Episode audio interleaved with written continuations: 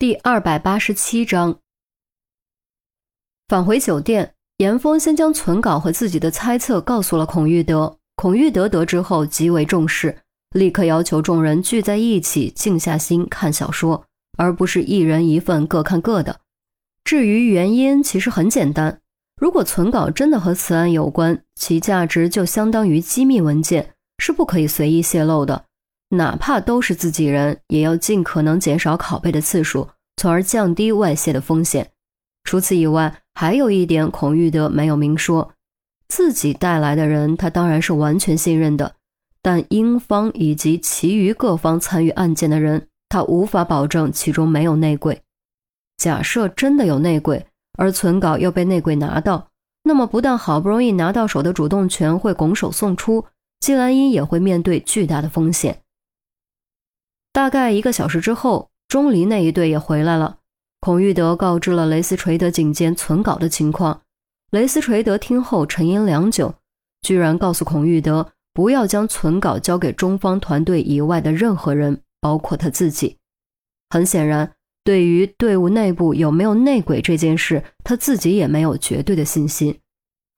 见雷斯垂德做出如此明智的决定，众人都不禁深感敬佩。对这位没什么架子的警监又多了几分好感。再次表示感谢之后，雷斯垂德和安迪离开。两个案子虽然都已经被窥破，但抓凶手和找证据的工作依旧需要他们去做。毕竟这里是英国，只有他们有执法权。好在困扰他们的谜团已经被解开，剩下的事情他们一样轻车熟路。与此同时，于冰正在 shopping。他登机的时候可是一件衣服都没带，也不知道要在英国逗留多久，总不能一件衣服都不换吧？就算外衣可以不换，贴身衣物难道也不换？卫生用品难道也不换？别开玩笑了，她可是个女人。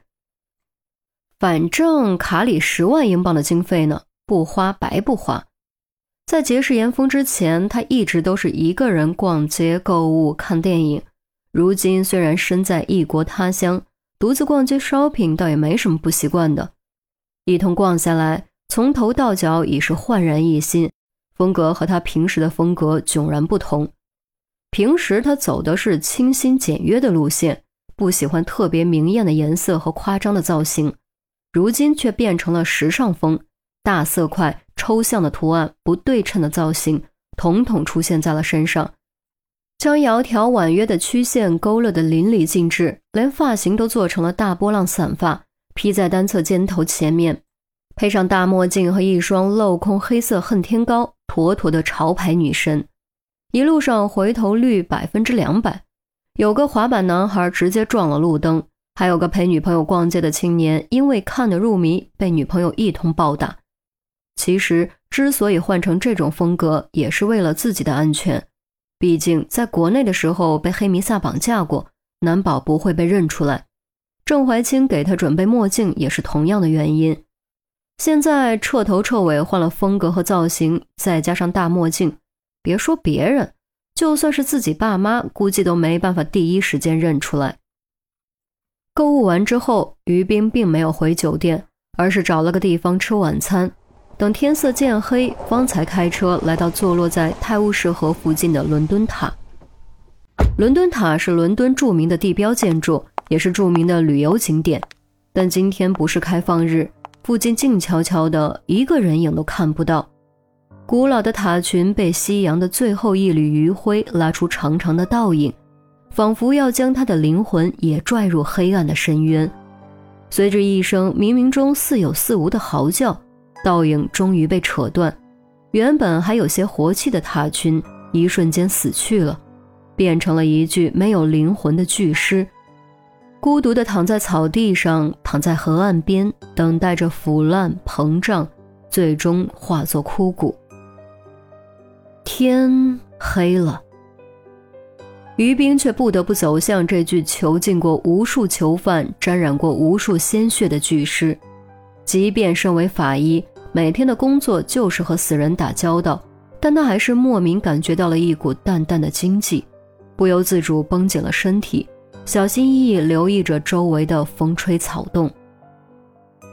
这路很长，这路很黑，当走进白塔的时候，浓重的压抑感扑面而来，仿佛连空气中都弥漫着粘稠的腐臭。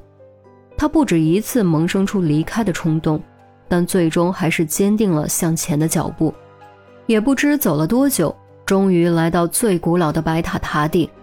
塔顶同样静悄悄的，十米开外有个隐约的背影，年轻女人的背影，以城市的灯光为背景。婉约的轮廓平添了几分迷幻，让人感觉这只是错觉，并不是真实存在的。然而背影却开口了：“你果然来了。”是女生，很好听的女声，甜而不腻，透着看破世俗的空灵。刹那间，所有不适感和错觉统统退散，就像是被一股无形之力强行推开。而这股无形之力的中心，正是前方的背影。深吸口气，于冰走到距离五米的地方停下。他也不知道为什么要在这里停下，只是一种直觉告诉他这里是安全距离。真的是你？于冰的语气依旧有些不敢置信。不然呢？女生反问，依旧没有回头。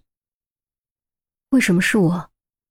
于冰沉声问，女生没有立刻回答，而是抬头仰望天空，好似陷入了遥远的回忆，好一阵才悠悠一叹：“因为啊，你也是一个为了爱能够不顾一切的人。”也，你是说你吗？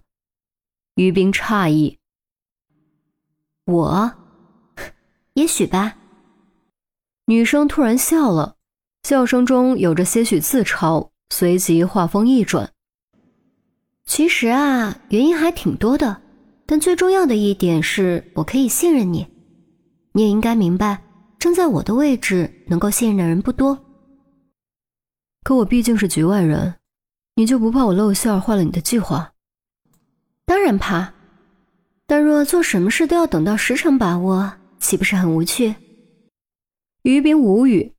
事关生死的计划，居然能用有趣无趣来总结，这心也真是太大了。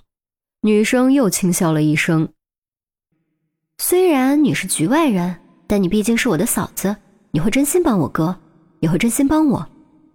而且你是一名优秀的法医，身形也和我比较像，再加上你很聪明很冷静，我选来选去，只有你是最佳选择。